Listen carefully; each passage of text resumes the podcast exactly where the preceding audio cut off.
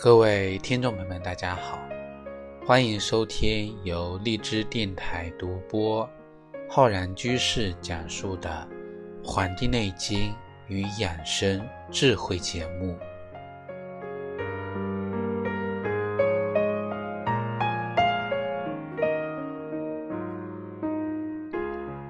本期的节目呢，是我们中医梦想故事会的栏目。我们今天呢，要跟各位听众朋友讲一讲啊，关于啊中医跟西医这个话题。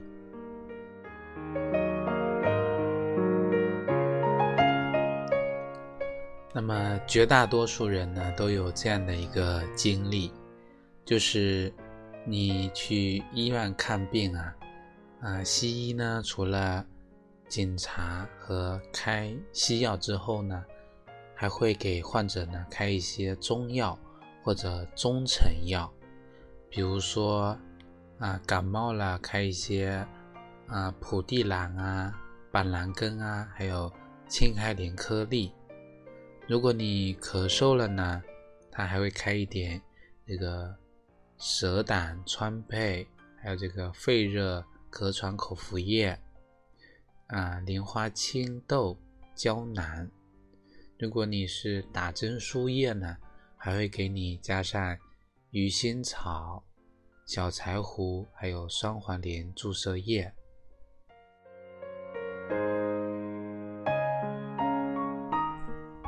那么很多患者啊，吃了这样的中成药，病情呢没有好转，反而呢加重了，或者啊出现了一些副作用，于是呢并觉得呀。说这个中药呢没有用，还骗钱，而患者们呢不会想到的是，啊这些药啊医生开给你呢，他真的开对了吗？他真的具有最基本的开中药的资格吗？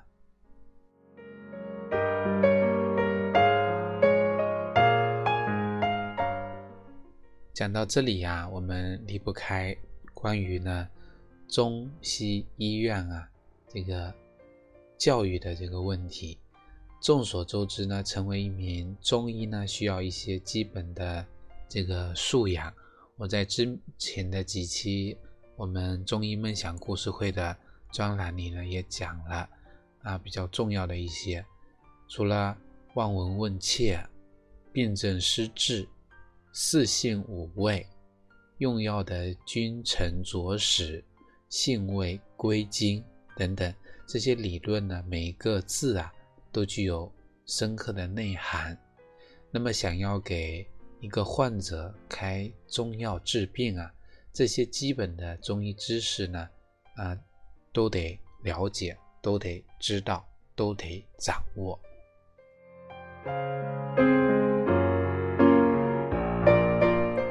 但是呢，实际上啊，现在百分之九十九以上的，呃，西医呢根本不了解，也不理解这些理论。我有一个朋友，毕业于一流的西医类的院校，啊，我也不说是哪一个这个学校了。然后呢，进入了某个三甲的医院，啊，内科做了这个医生。据他讲啊，他一年要开。几十万的中成药，但他对中医的了解呢几乎为零。为什么呀？因为在大学六年的读书生涯中，他们只在大学四年级的时候呢学了一个学期的叫中医学的这个学科的考察课。考察课，所谓的考察课呢，指的是只要及格就可以了。属于呢那种可有可无的科目，他们在大学学习的课程呢，不知道有几十门。我们以前啊，在网上看到说，啊，做什么工作都不要当医生，看他们读的书啊，垒起来比整个人呢还高。那么就是这么多的几十门的课程里面啊，涉及到中医的却只有一门。这样的课程啊，对于啊西医院校的这个学生呢，根本是不会放在心上的。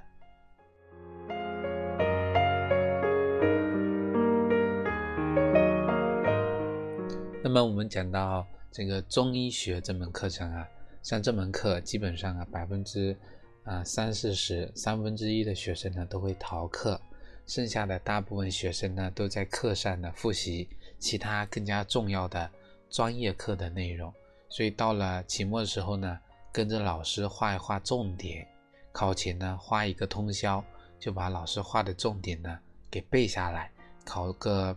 八九十分的高分呢，也不是难事。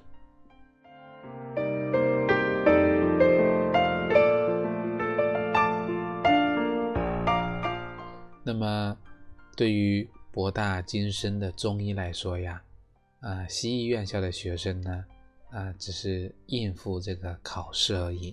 他们对于这个中医理论、病症施治、四性五味呢，既不理解也不认同。而且呢，觉得特别的这个浅薄。可是呢，出了学校之后，他们就要依靠这一点点啊浅薄的知识呢，就得给患者开方抓药，连方子都记不住，怎么开中药呢？那就要套模板了。不信呢，你可以去打听一下你认识的，身边有学这个呃中医院的。其实，在中医院里面，很多科室呢。也是多西医的，你去中医院做这个治疗啊，他会开一大堆的西医的设备的检查给你，啊，常用的中药方子呢就那么几个，给病人开方的时候呢，啊，随性的加减一下，就算是我们中医叫化裁，啊，根本呢不存在随症加减这么一说。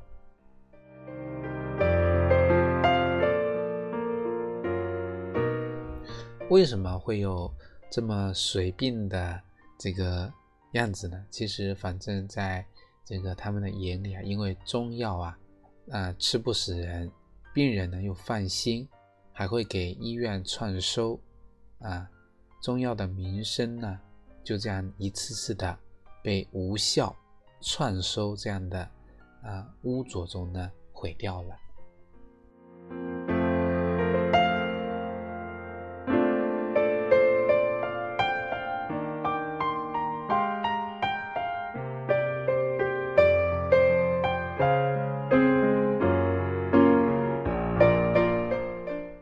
就是因为大医院的医生啊，对中药的认识呢不足，医术不精，才使得这些年啊中医药的发展呢战战兢兢，如履薄冰。我们医生临床的时候呢，总是碰到病人问啊，说中药好是好，可是毒副作用不明，不敢呢给孩子用。医生呢很多听后都是苦笑不得。嗯，我们之前也有一期是讲中药的这个毒到底是什么毒，中药何来的毒副作用这么一说呢？我们之前讲是药三分毒，我们讲过了，这个毒啊指的是药物的偏性啊。我们以前啊《黄帝内经》中讲，我们中药也不讲这个药，而是讲毒物啊，毒药指的就是啊。这个中草药，这里讲的是药三分毒呢，指的就是药物呢具有这种纠正人体呀这个偏性的力量啊，纠正人体的偏性。这里的毒性呢，就是药物的偏性，是中药的药性。没有这个药性啊，就没有的治病。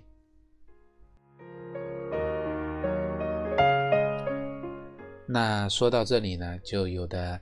听众朋友就会说了啊，那这些年啊，层出不穷的在新闻里看到啊，中成药中毒事件，你怎么看呢？那这个锅呢，我们中医药呢是不背的，归根结底呢，还是用药的人啊水平不到家。这个就好比什么呢？就是医生杀人不用刀，啊，只要用这个药用错了，任何的东西啊。用对了，它就是疗效；用错了呢，它就是有危害的。我们呃长期以来呢，这个茵栀黄一直是治疗小儿黄痘的常用药，但是很多呃家长呢都反映啊，宝宝吃了之后呢，会出现啊这个腹泻不止，小屁股呢这种阴烂的这种情况。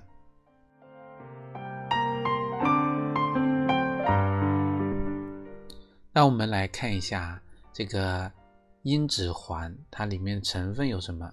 一个就是啊茵陈，还有栀子、黄芩和金银花这四味药啊，在我们中医的这个性味里面呢，都是寒凉药。那像宝宝刚出生的时候呢，本来阳气就弱，身体的各个部分啊发育还不完全，用这么寒凉的药呢？能不腹泻吗？而且中医用这个茵栀环去小儿黄豆是给妈妈服用的，孩子呢通过乳汁吸收药性，这个寒凉的部分啊就会被大大的减弱。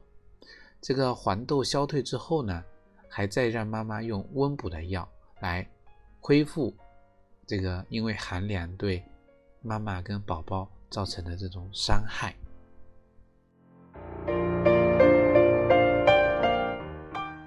所以呢，西医啊只看到了这个茵栀环对小儿黄豆的疗效啊，效果确实显著，但是却不懂中药的药性，一味的呢照搬乱用，让很多孩子啊一出生阳气都不足，这个时候呢啊阳气就被受到严重的伤害。那么前段时间呢，有位家长找到我们说，孩子呢。感冒咳嗽的厉害，去医院啊，拿了药也不见好。那么我们就问他了，之前吃了什么药啊？那么他就告诉我们，吃了一些消炎药和这个普地蓝颗粒。孩子上一次感冒呢，吃了这个药就好了。结果不久呢，孩子又感冒咳嗽了，啊，又是去医院，医生呢还是让他呀这样吃，但是呢，这次呢却越吃呢。越严重了，那我们仔细一问才知道啊，孩子呢上一次啊咳嗽啊是因为喉咙啊干痒、干咳无痰，那这次呢肺部呢咳嗽啊伴有白痰，虽然都是感冒加咳嗽，但是症状不一样了呀。上次是干咳，这次呢有痰，那么用药怎么呢还是一样呢？孩子上一次咳嗽，肺部呢是有虚火，所以吃了普地蓝能够缓解当时的这个症状，但是呢却把这个寒气呀闷在了肺里。那这次受寒又咳嗽，肺部里的这个寒气呢更重了。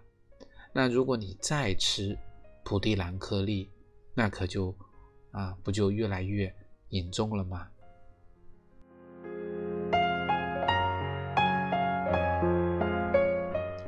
所以我们看啊，西医用中成药，滥用中药呢，清热类的中成药是主战场，像这个双黄连啦，还有牛黄解毒片啊，板蓝根啊，抗病毒口服液，还有一些通病的麻仁胶囊、通病茶，还有清热止咳的这个蛇胆川贝、枇杷止咳露等等这些。他们不会管啊，这个到底对症不对症啊？什么啊？寒热温凉，只要这个说明书上啊写着能够治这个病，他们呢就非常大胆的给你开这个药。吃坏了是中药的副作用，而不是他们的责任。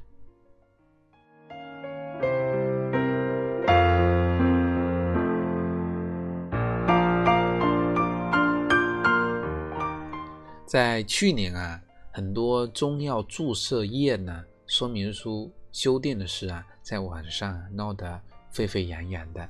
那么其中运用最为广泛的这个柴胡注射液呀，被标注了八种不良反应。最关键的呢，是在这个禁忌中还明确了标明啊，儿童禁用，还有十大类的用药注意事项。很多父母呢，看到这个说明书之后呢，就会认定啊，这个柴胡有毒啊，连这个小柴胡颗粒啊都不敢给孩子使用了。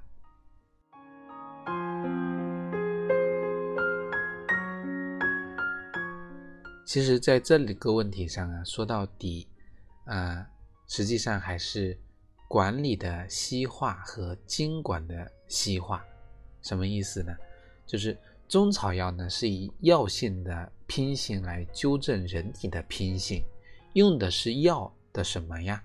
用药物的四气五味啊，温凉寒热、酸苦甘辛咸，以及呢升降浮沉，来调整人体的不平衡，而不是用它的化学成分呀。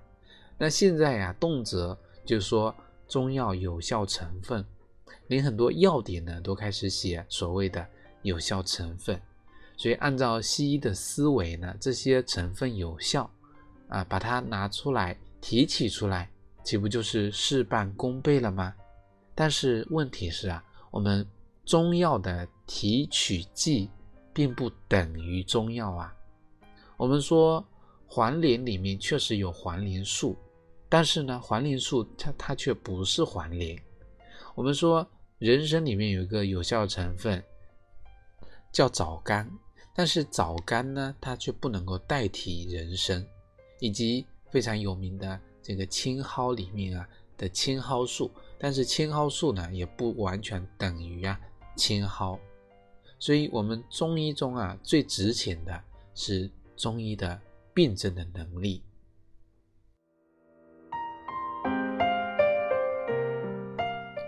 我们讲观其脉证。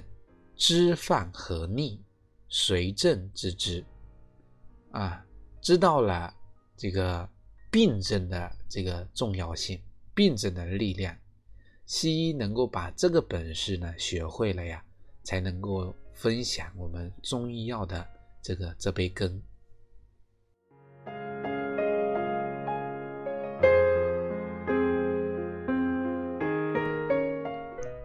我们说现在很多西医开中药，这个问题怎么解决呢？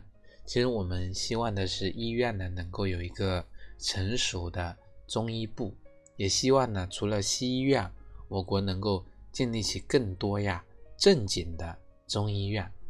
除此之外呢，还要普及更多的中医教育，让普通民众啊在中医用药中呢也有鉴别能力。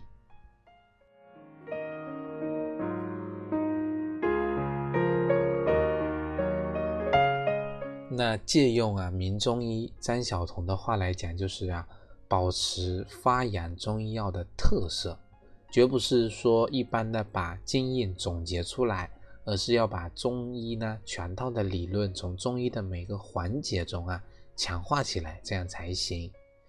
教育呢得培养出正经的中医人才，更不能培养出啊啊李金庸老先生讲的。中医的掘墓人，关于这个中医人才的成长啊，经过这么多年呢，啊，我们张老呢有这么三个要素跟大家分享。第一个要素呢，就是要读经典，要读大声的背诵。那么我们最近呢也开播了《黄帝内经日思夜读》公开课，啊，通过日读、日课、日诵。让大家呢系统的来学习《黄帝内经》，学习呢经典古籍。第二个呢，就是要啊找临床，一定要去实践。学了以后呢，在实践中用。实际上，以前在中国学中医的小学徒呢，就可以开方子，给自己的家人朋友啊开小方子。治个小病啊，不是不可以。这样呢，可以建立信心。还有了实践的经验。第三个呢，就是要传承更师啊，没有传承，中医是学不了的啊，这是中国传统文化的一个特点，没有传承不行。所以，我们中医讲医不三世不服其药啊，没有传承三代以下的这个医生啊，就不能不能吃你的药，讲的就是传承。而西方的教育体系呢，不适合中医的教育，也就培养不出真正的中医的人才。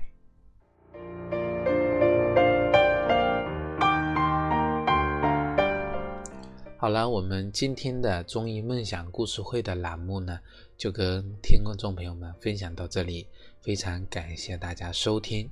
如果大家想学习更多中医知识，可以关注我们《黄帝内经与养生智慧》的微信公众号、养生交流群以及我们的新浪微博《黄帝内经与养生智慧》。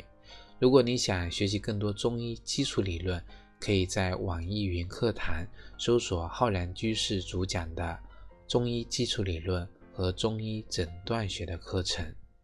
除此之外呢，我在今年在清聊平台啊开播了《黄帝内经日思夜读》公开课。如果大家想学习呢，可以在《黄帝内经与养生智慧》的微信公众号菜单栏下方选择《黄帝内经日思夜读》进入学习。好了，我们今天就到这里，感谢大家收听，咱们下期再会。